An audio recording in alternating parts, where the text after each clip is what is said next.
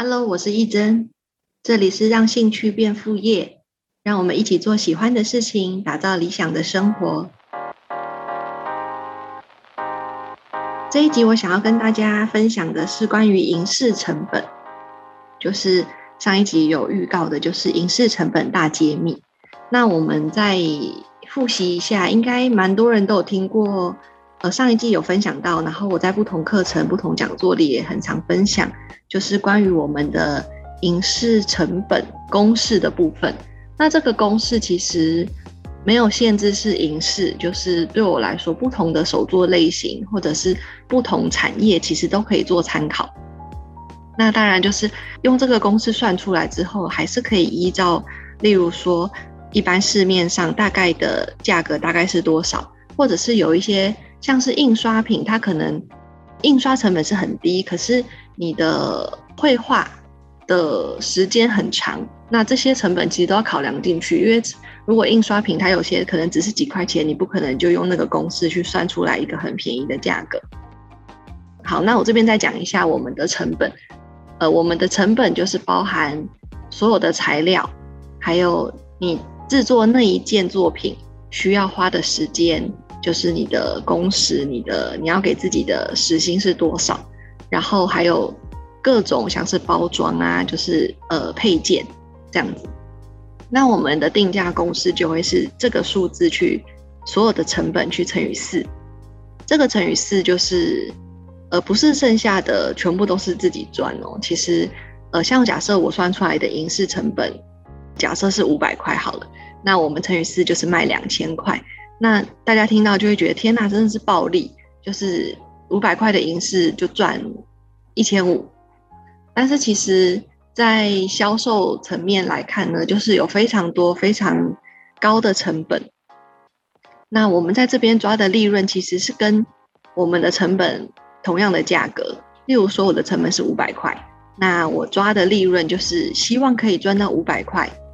那刚刚说乘以四的那个。另外的一千块呢，它其实是预留给通路的成本。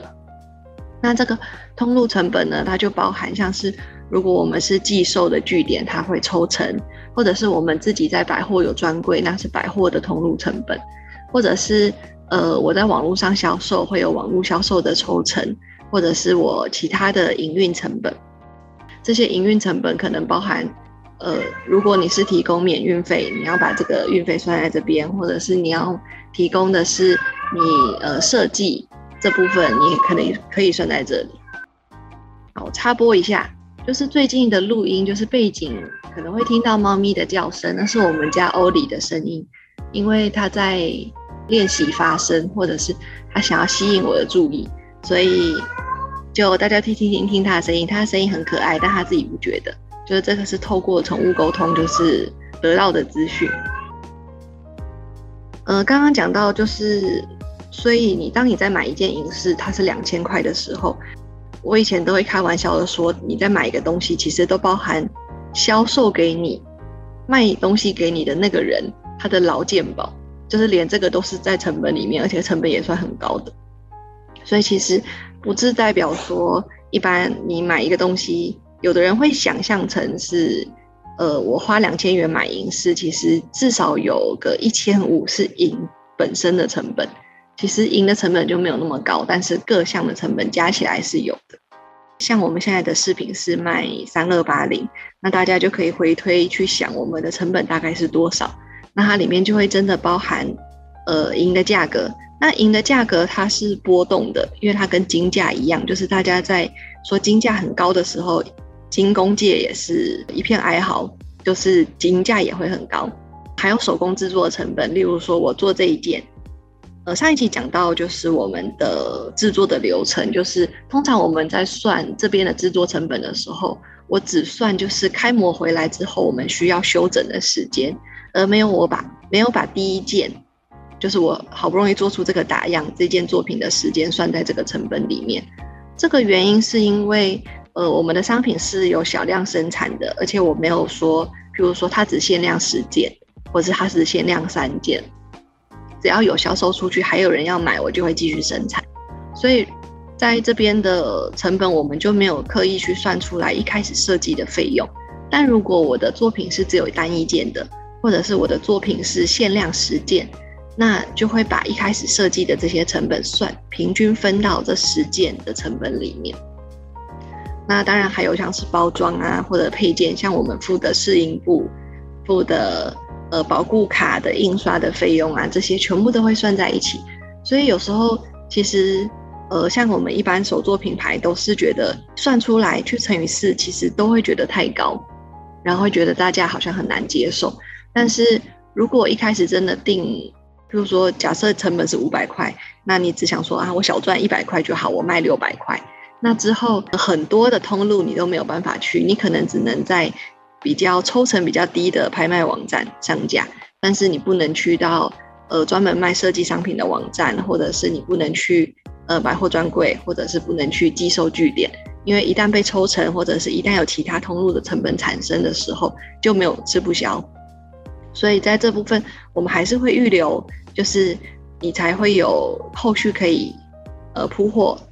然后发展的空间，那那是不是呃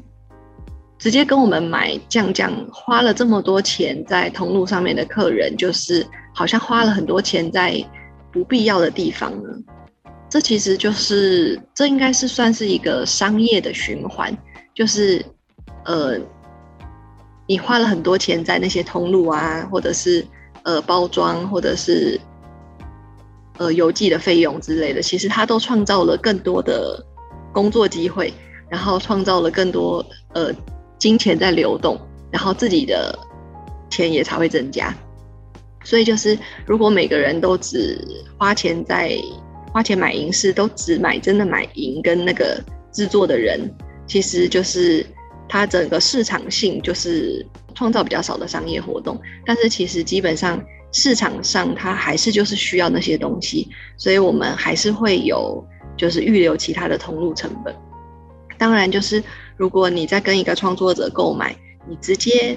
跟他的呃粉丝页或是在 IG 直接私讯他购买，他可以拿到的钱拿到的比例是最多的，就是这也是支持他们的一个方式。但是就像刚才讲的，就是呃也不要，那你去逛百货公司都不在百货公司买。那销售人员就没有他们的奖金，或者是他们百货的业绩不好，他们就没有办法，呃，有薪水，或他们就不能在百货设柜。那这样子，呃，循环下来其实是不健康的。所以，如果你有在，譬如说在疫情发生之前，你有在逛书店的习惯，你就要尽可能在书店买书，而不是都到网络上买打折的。或者是你有在逛逛百货公司的习惯，你有在吹他们的冷气，就要适度的、适当的，就是支持他们，让他们才有办法继续营运。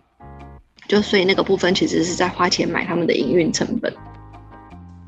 好，那接下来我想要讲到的是，因为上次有讲到开模这个影视去复制，开模的成本其实没有我们想象的那么高。像有一些产品开发，它一次做都要上千上万个，就是因为他们的模具成本非常的贵，有可能模具甚至要几十万到几百万。那我们赢的模具的成本是多少呢？嗯，因为每一个铸造的工厂或者是每一个作品的大小不一定，所以我就不讲我们现在很精确的数字。那大概可以想象，大概是五百块左右。那它可以做到几件的复制呢？就是像我们基本上膜几乎没有损坏的，就是你可能复制个一百到五百件都不会真的有模具损坏的问题。所以，那你如果真的做到五百件，那你开模的费用平均下来一件只要一块钱而已，所以相对来讲真的是很便宜的价格。所以有时候我们某一个物件，像以前我们的同行就有人。跟我开玩笑说：“你那个小叉子的影视，你这个也要开模，就是你就简单锯一锯就好了，这样也要开模。但是，一方面是我们放到网络上卖，拍照之后希望它每个要长一样。那每一个手工做长不一样的话，就会呃需要特别跟客人解释，或是拍到给客人挑选。所以我们会希望它长得一模一样。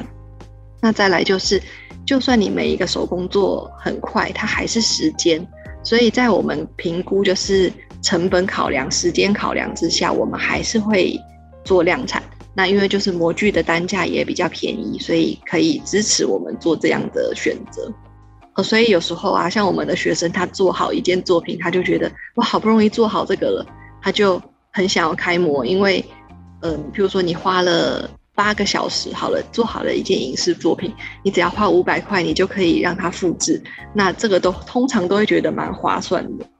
像刚才讲到的，我们去回推我们的银的成本啊，其实应该就可以感觉得出来，一件两千块的影视，它的银的成本，